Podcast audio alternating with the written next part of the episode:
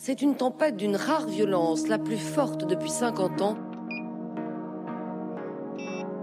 Avis de tempête, en fait. Avis de tempête. Alerte météorologique prévenant d'une violente tourmente politique. Contre la vie chère, une grève insurrectionnelle se déclenche dans tout le bassin minier. Saccage des machines et incendie. L'agitation s'était étendue aux mines du Nord. Un vent de colère souffle sur le pays. Du coup, j'étais mais furax, j'étais mais en train de danser, en train de courir partout, en train de gueuler, slogans. Des siècles d'injustice et d'oppression, des éternités de mépris envers les soumis et les pauvres ont préparé l'ouragan.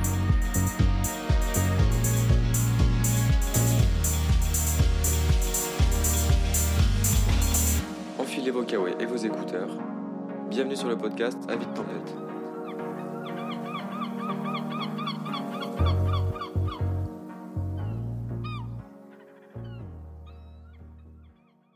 Saison 2, épisode 6. Mange 5 riches et légumes par jour. Écologie et lutte des classes. Je repense aux vœux que je vous présentais à la même heure il y a un an. Qui aurait imaginé à cet instant que nous aurions à affronter en quelques semaines d'inimaginables défis? La guerre revenue sur le sol européen, après l'agression russe, jetant son dévolu sur l'Ukraine et sa démocratie. Des dizaines, peut-être des centaines de milliers de morts, des millions de réfugiés, une effroyable crise énergétique, une crise alimentaire menaçante, l'invocation des pires menaces, y compris nucléaires. Qui aurait pu prédire la vague d'inflation ainsi déclenchée, ou la crise climatique aux effets spectaculaires encore cet été dans notre pays? Pourtant, au fil de ces saisons de danger, ce qui est demeuré constant, une fois encore cette année, est notre capacité collective à relever ensemble ces défis.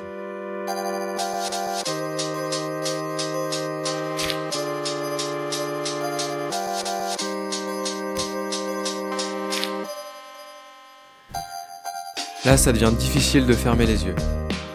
Après un été catastrophique, même les pires pollueurs de la planète ne peuvent plus faire semblant. Impossible de ne pas voir les effets dramatiques du réchauffement climatique. Les chaleurs caniculaires, les méga-feux dévastateurs, les sécheresses quasi généralisées, l'automne à 20 degrés, tout ça s'impose brutalement à nous, mais visiblement pas à Macron et ses potes. On a l'impression que pour une grande partie de la population, quelque chose a changé dans la manière de voir le dérèglement climatique et ses effets. Sauf que face à ces conséquences, on n'est pas tous égaux. Entre juin et août 2022, selon l'INSEE, le pays a connu un excès de décès très vraisemblablement dû en partie à la canicule. Selon Mediapart, si l'on compare avec 2019, 11 124 personnes de plus ont perdu la vie l'été dernier. Face à cette situation, la réponse du gouvernement a été à la hauteur de ses ambitions climatiques, c'est-à-dire merdiques.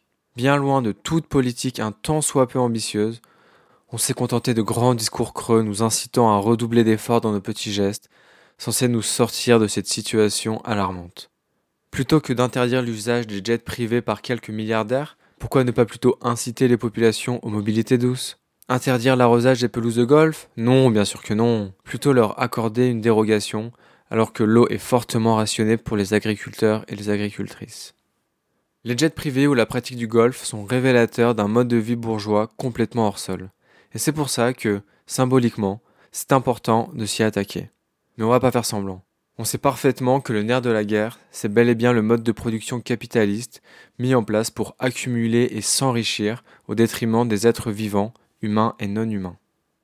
Nous, ce qu'on voudrait montrer dans cet épisode, c'est que ces injonctions individualistes aux petits gestes, et plus largement la politique du gouvernement, sont à la fois injustes et profondément inefficaces. Injustes, car à travers les petits gestes, on passe sous silence le fait que tout le monde n'est pas impacté de la même façon. Derrière ces enjeux écologiques se rejouent des dominations de race, de classe et de genre. Pour le dire plus simplement, ce sont les pauvres et les minorités raciales qui subissent de plein fouet les conséquences du ravage écologique et social provoqué par le capitalisme. Inefficace ensuite, car la politique du gouvernement refuse de regarder en face les responsabilités historiques qui ont mené à la situation actuelle. Le gouvernement préfère faire porter la responsabilité aux populations plutôt que de mettre en cause les entreprises capitalistes qui ont détruit la planète et continuent de le faire. Pour autant, nous ne sommes pas dupes et nous n'attendons rien de l'État. C'est dans cette perspective que des mobilisations actuelles et passées mettent en lien lutte écolo et anticapitaliste. Par exemple, l'action contre BlackRock en 2019. Voilà, c'est de tout ça dont on va parler aujourd'hui.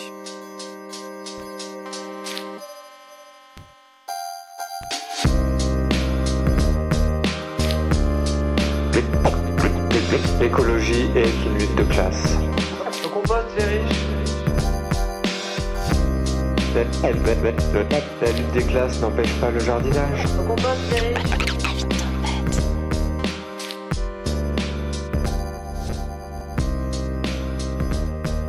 C'est une évidence pour beaucoup, mais ça fait jamais de mal de le rappeler. Les plus riches polluent, et beaucoup. L'exemple dont on a beaucoup discuté cet été, c'est les golfs qui nécessitent un système d'arrosage important pour avoir de l'herbe bien verte. Alors que c'était la sécheresse à peu près partout en France, les golfs ont eu des dérogations pour arroser leurs greens, malgré des restrictions qui ont touché d'autres secteurs, comme l'agriculture. On a là une activité absolument non essentielle, très consommatrice d'eau et de sol, et qui ne profite qu'à la bourgeoisie. Parce qu'on le rappelle, la bourgeoisie, c'est une classe sociale qui se structure et reproduit sa domination dans des espaces de sociabilité bien définis et à travers des activités précises, notamment le golf. Je vous invite à aller lire Les ghettos du Gotha des Pinsons Charlot. Sur sa chaîne Twitch, cet été, le youtubeur Usul a proposé une action en live. On peut relâcher des sangliers sur les terrains de golf des bourgeois. Un mystérieux collectif, nommé les Sangliers Radicalisés, a donc vandalisé, entre grands guillemets, des golfs cet été. Ils ont arraché la pelouse de plusieurs greens. Quelques messages de revendication ont été laissés sur place. C'est même pas un vrai sport, ou bourgeois, vos sports sont tout pourris, ou encore nous ciblons ce golf privé car il est un exemple du communautarisme de la classe bourgeoise qui s'amuse tranquillement tout en détruisant notre environnement et nos acquis sociaux. Il contrôle l'économie, les médias et la classe politique. Il brûle la planète et il refuse toute restriction du luxe inouï dont ils jouissent. Dans la rue, ils envoient leur police mater dans le sang toute contestation de leur pouvoir. Voici un extrait du communiqué du collectif après un sabotage de golf à Saint-Cloud. Nous, on trouve ça marrant et pertinent. Les loisirs et les sports des bourgeois sont parfois juste à côté de chez nous. Soyez créatifs, emmerdez-les le plus possible. Autre exemple particulièrement pénible, les aventures d'Emmanuel Cringe Macron au Qatar. Sans même parler du Qatar et de la Coupe du Monde en soi, Macron et ses avions au Qatar ont coûté 500 000 euros aux contribuables et émis 480 tonnes de CO2, soit l'équivalent de 53 ans d'empreinte carbone d'un ou une française. Des milliers de litres de kérosène pour pouvoir faire des zooms sur le visage stupide de Macron en train de hurler à chaque action des Bleus. Chapeau bas, monsieur Sobriété.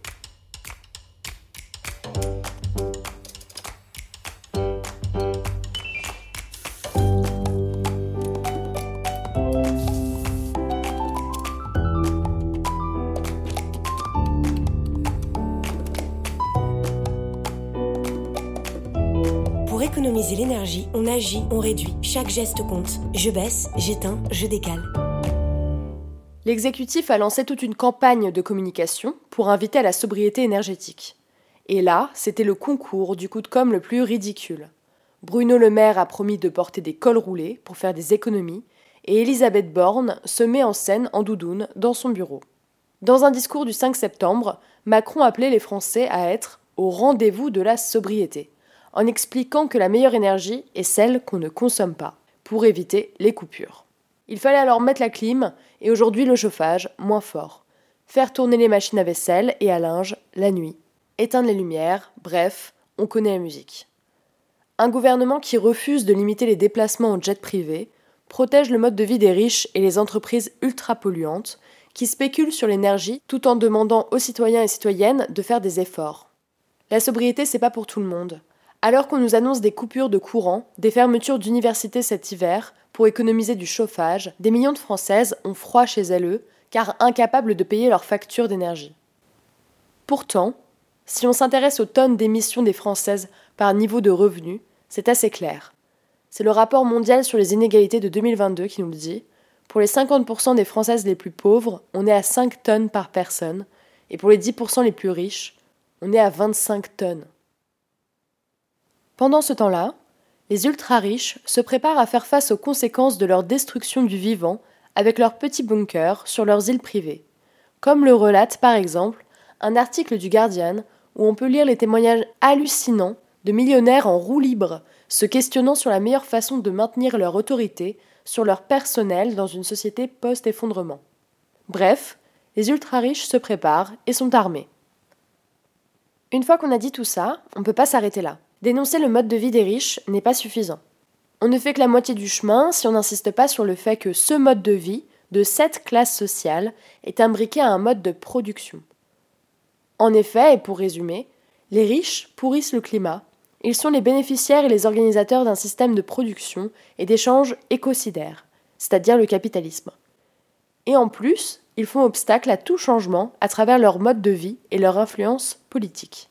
Le tout en utilisant leur fortune pour se protéger des conséquences du ravage écologique en cours. Si on avait encore des doutes, ils sont dissipés. L'écologie est bien une lutte de classe. Je n'ai pas pu sortir pendant deux samedis de suite, puisqu'il y avait des gaz lacrymogènes qui nous empêchaient de sortir de l'immeuble, et ça a été extrêmement violent. Extrêmement violent. Extrêmement violent. Ah On peut lâcher des bestiaux. Des sangliers. Voilà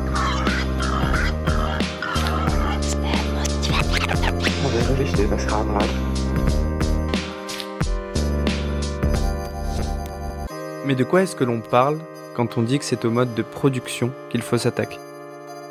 Capitalisme, capitalisme. Qu'est-ce que l'on entend par là? Dans un régime capitaliste, les biens et services sont produits pour leur valeur économique. Et cette valeur est définie sur un marché qui a sa logique propre. Cette logique n'a rien à voir avec les réalités de nos besoins et des nécessités écologiques. Dans une logique capitaliste, les échanges suivent une loi qui leur est propre, et les marchandises qui les accompagnent aussi. Dans une société capitaliste, il y a donc une perte de contrôle sur la détermination de ce qui vaut le coup d'être produit. On n'en parle tout simplement pas.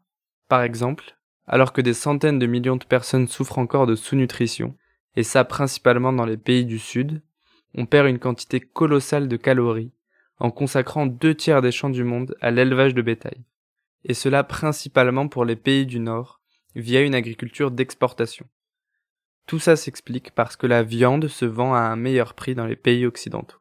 Bref, l'une des caractéristiques fondamentales du capitalisme, c'est sa capacité à transformer des objets, c'est-à-dire des choses qui ont un usage qui leur est propre, en marchandises, qui ont une valeur d'échange. Karl Marx l'explique dans son passage du Capital, le caractère fétiche de la marchandise et son secret. Il en parle en prenant l'exemple d'une table. En soi, une table, elle est constituée d'une matière figée, du bois. Elle a une certaine utilité. On peut s'en servir pour manger, pour jouer aux cartes, pour bloquer sa fac. Mais à partir du moment où elle devient une marchandise par sa valeur, c'est elle qui ordonne aux humains comment ils doivent l'échanger et ce qu'ils doivent en faire. Marx dit Dès qu'elle entre en scène comme marchandise, elle se transforme en une chose sensible, suprasensible. Elle ne tient plus seulement debout en ayant les pieds sur terre, mais elle se met sur la tête, face à toutes les autres marchandises, et sort sa petite tête de bois toute une série de chimères qui nous surprennent plus encore que si, sans rien demander à personne, elle se mettait soudain à danser. On ajoute à cela que le principe du capitalisme, en suivant toujours ce bon vieux Marx, c'est l'enrichissement par l'investissement.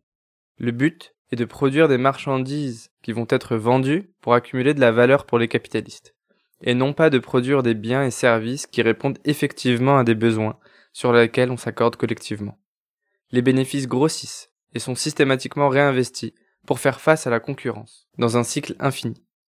Or, cet impératif de rentabilité, qui dirige toute notre économie, n'a rien à voir avec les préoccupations écologiques que nous avons.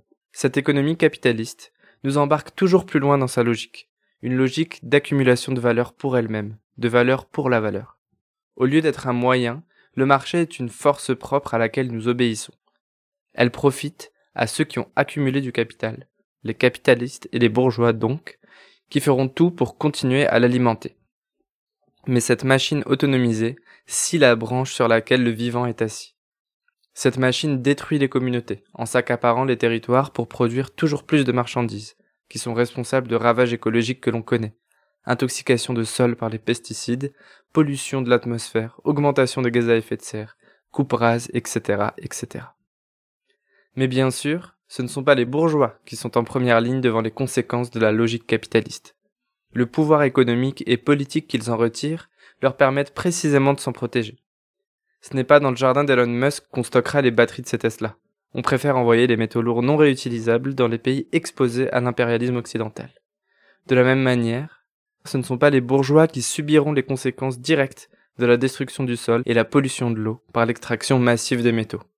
C'est toujours contre des populations minorisées, auxquelles on dénie tout pouvoir politique et toute légitimité, que s'abattent les conséquences négatives de la logique capitaliste. Pour comprendre ça, pas besoin d'aller voir les mines de lithium au Congo. Pas besoin d'aller aussi loin pour un Parisien.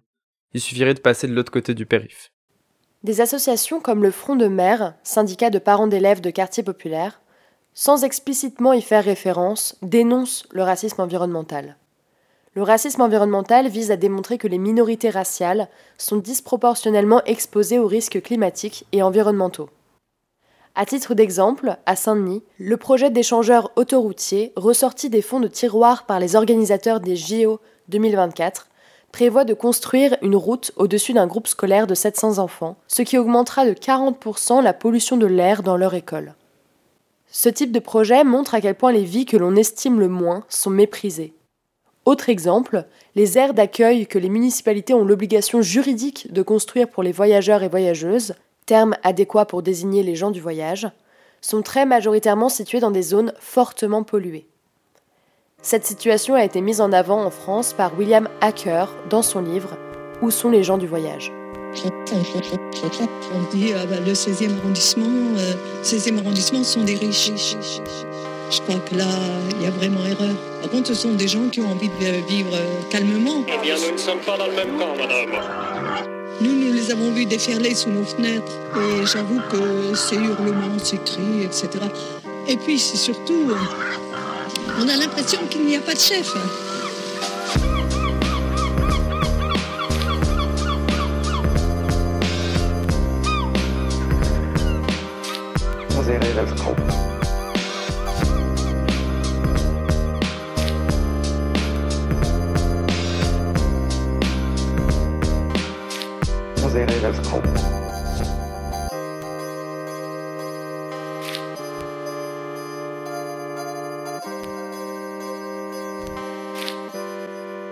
Face aux ravages écologiques et sociaux du capitalisme, il existe des mobilisations qui lient écologie, anticapitalisme et lutte des classes.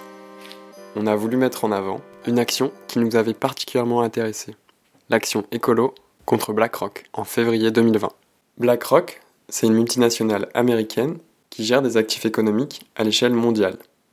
À ce titre, elle gère aussi des fonds de pension, qui sont des formes de retraite individuelles sur le modèle américain de retraite par capitalisation, en opposition avec le modèle français et collectif de retraite par répartition.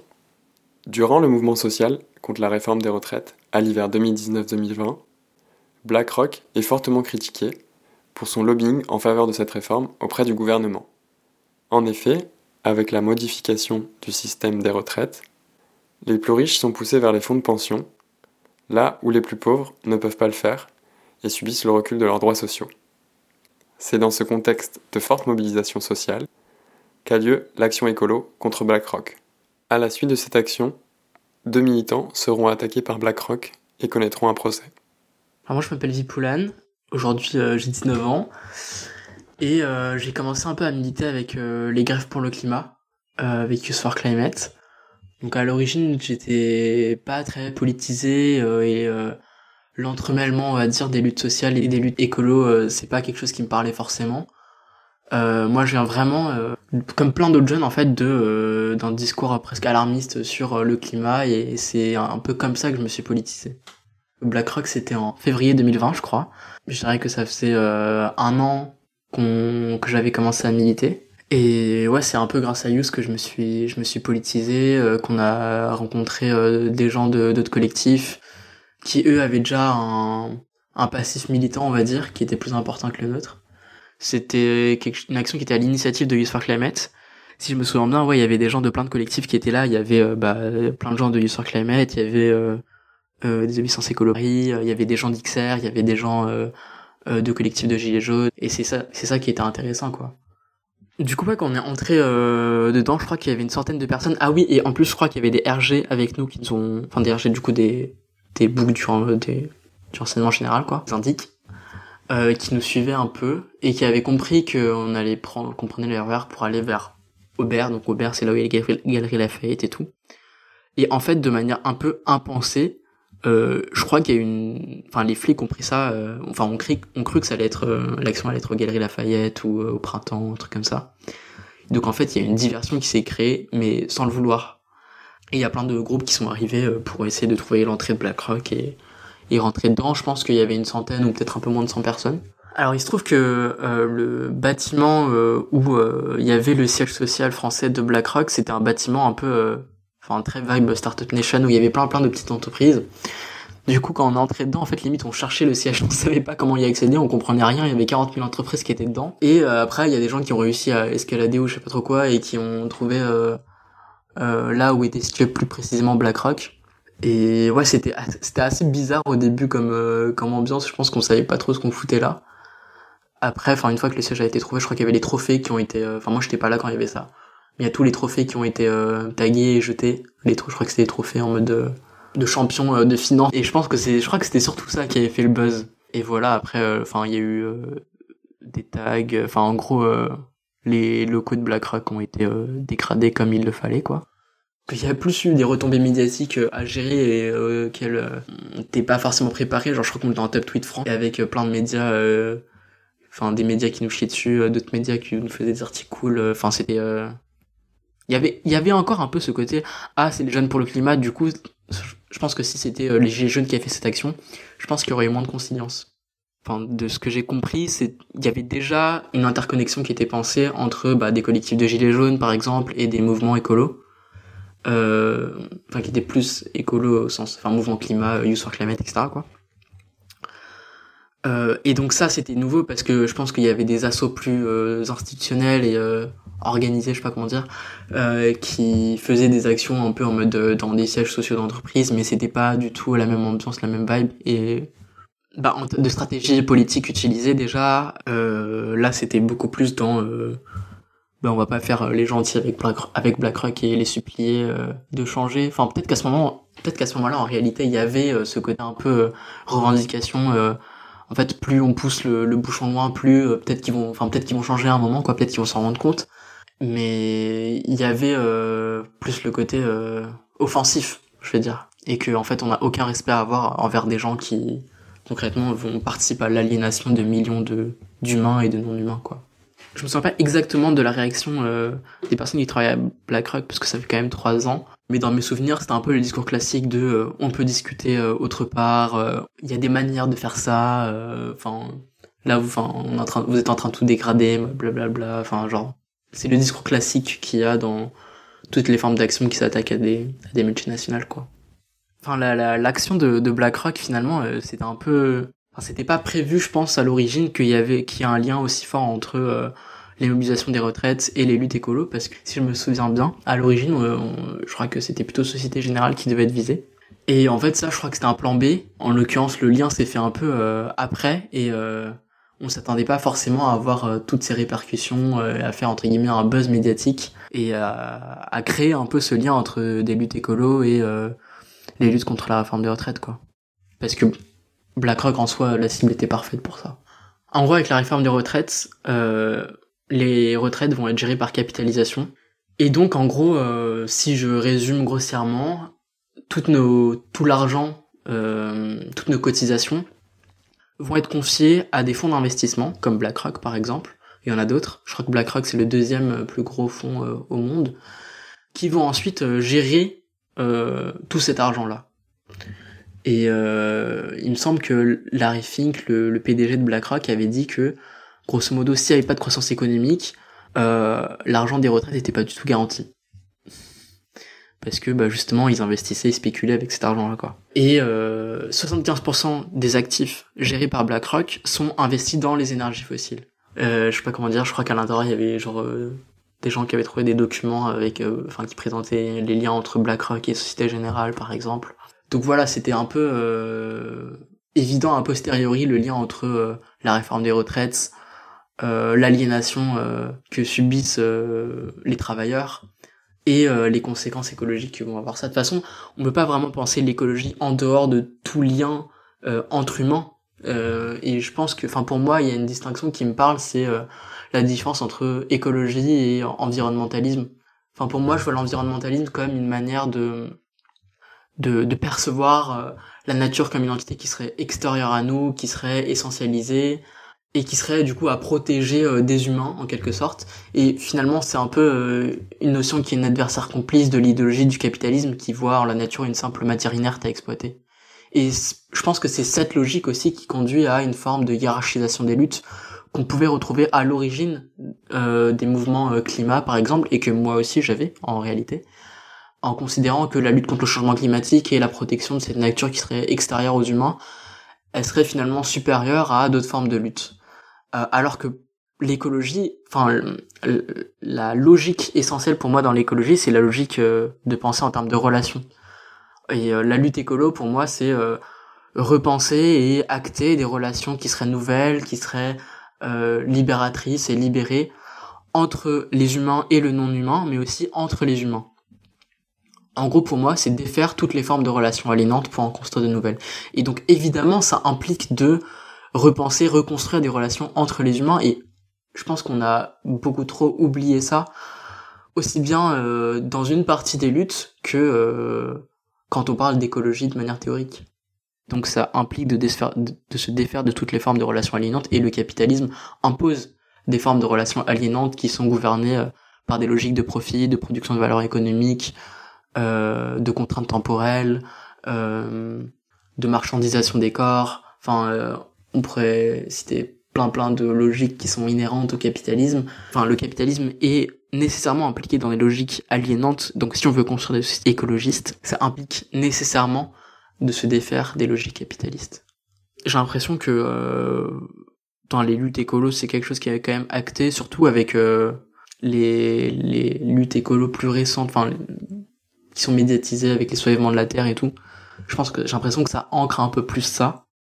Il y avait plein de petites actions qui étaient organisées euh, ensuite, si je me trompe pas, mais euh, le ce côté fort euh, et aussi avec toutes ces retombées médiatiques, je pense qu'il n'y a pas eu forcément ça, mais aussi parce que bah 17, 17 arrestations sur euh, je sais pas euh, moins de 100 personnes, je pense, c'est quand même compliqué à gérer. Il faut pas non plus trop idéaliser ce type d'action euh, parce que bah déjà il y a le côté répression et en termes d'efficacité pratique ça a rien changé entre guillemets euh, à, au cours de BlackRock le, la seule chose que peut-être que ça a permis c'est euh, de tisser des liens plus forts entre euh, lutte sociale et lutte écolo qui enfin même s'il y avait un peu ce discours du côté des militants et de Youth ou de désobéissance écolo pareil par exemple c'était peut-être pas forcément reçu ou perçu euh, de l'autre côté entre guillemets. Enfin, c'est-à-dire que les discours ils sont pas forcément reçus, alors que les actes euh, euh, ils enracinent plus euh, les liens quoi. Il faut pas idéaliser euh, euh, les actions qu'on peut faire et il faut toujours avoir ce retour critique et pas tomber dans une forme de de militantisme spectaculaire, d'érotisation de, de certaines formes d'action qui seraient cool juste parce qu'elle serait offensive. Si euh, c'est des actions offensives mais qui derrière euh, génèrent énormément de répression sans avoir d'impact matériel, est-ce que ça vaut vraiment le coup? Moi je pense pas. Et je pense qu'en fait euh, il faut il y a quelque chose qu'il faut prendre en compte, c'est que juste après il y a eu le confinement. Et donc potentiellement s'il n'y avait pas eu le confinement, il y aurait eu peut-être d'autres collectifs ou d'autres actions qui auraient suivi la même logique. Et je pense que le confinement ça a aussi permis d'avoir un, une remise en question par rapport à tout ça et un retour plus critique sur nous-mêmes quoi. Mais voilà, je pense que c'était euh, un peu un tournant dans euh, l'offensivité que pouvaient avoir euh, des mouvements qui s'auto-pensaient comme écolos au sein euh, de la métropole. Enfin, grand métropole au sens de ville.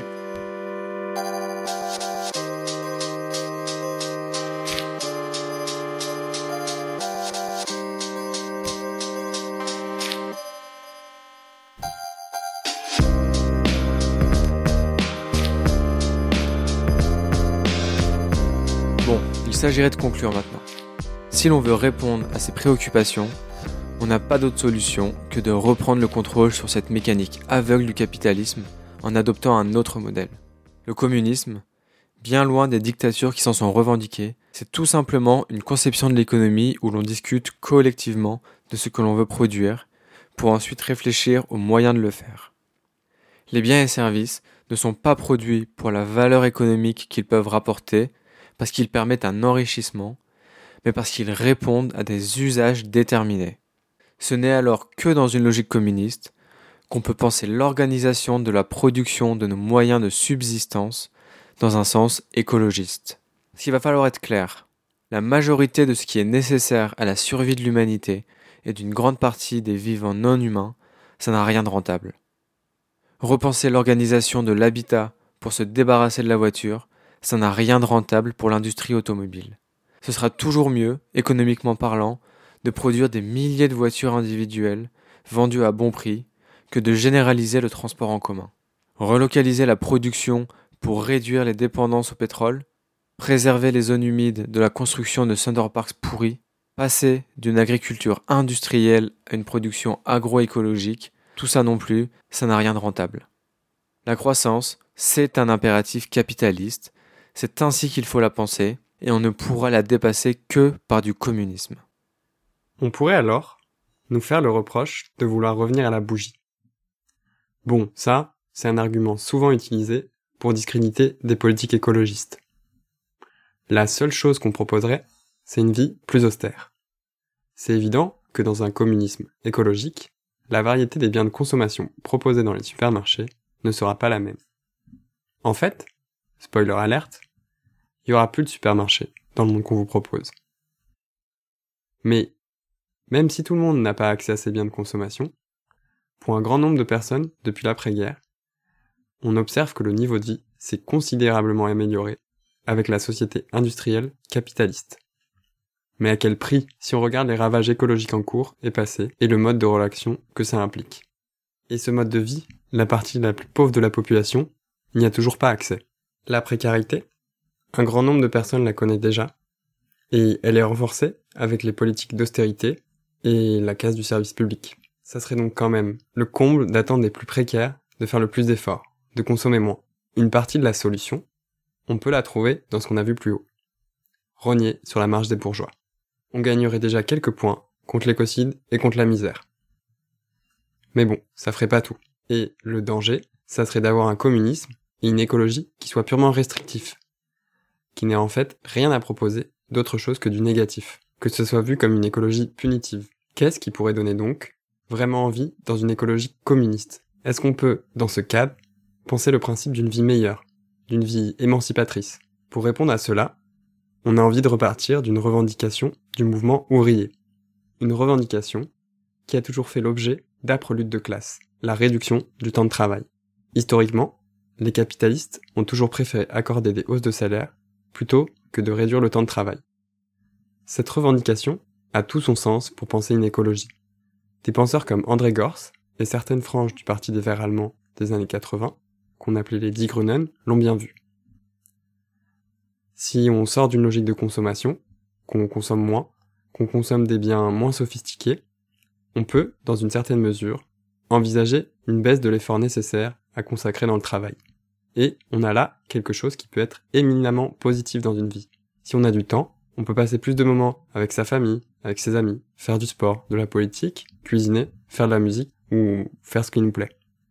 On peut alors consacrer plus de temps à des choses qui améliorent considérablement nos conditions de vie sans nuire au vivant dans sa globalité. Repartir de cette revendication permettrait d'ancrer l'écologie dans une perspective anticapitaliste et de lutte des classes. Montrer qu'on ne peut pas penser l'un sans l'autre. Très concrètement, dans le contexte actuel, défendre cette revendication, ça passe stratégiquement par combattre la nouvelle réforme des retraites, qui vise à allonger le temps de travail en repoussant l'âge légal de départ à la retraite à taux plein. En reprenant ce qu'on a dit avant, on peut affirmer que c'est une réforme anti-écologiste, en plus d'être une réforme inégalitaire et précarisante. On vous invite donc à rejoindre les mobilisations en cours. Mais on n'a pas envie de s'arrêter en si bon chemin. Dans une perspective révolutionnaire, on ne veut pas juste réduire le temps de travail, mais on a envie de parler d'abolition du travail. et pas seulement du travail salarié. C'est-à-dire d'abolir le rapport d'aliénation capitaliste qui nous contraint dans un modèle production-consommation à produire toujours plus. Comme la question du travail est centrale dans la critique du capitalisme, on a prévu d'y consacrer un épisode entier. Voilà, c'est la fin de cet épisode et on espère que ça vous a plu. À bientôt!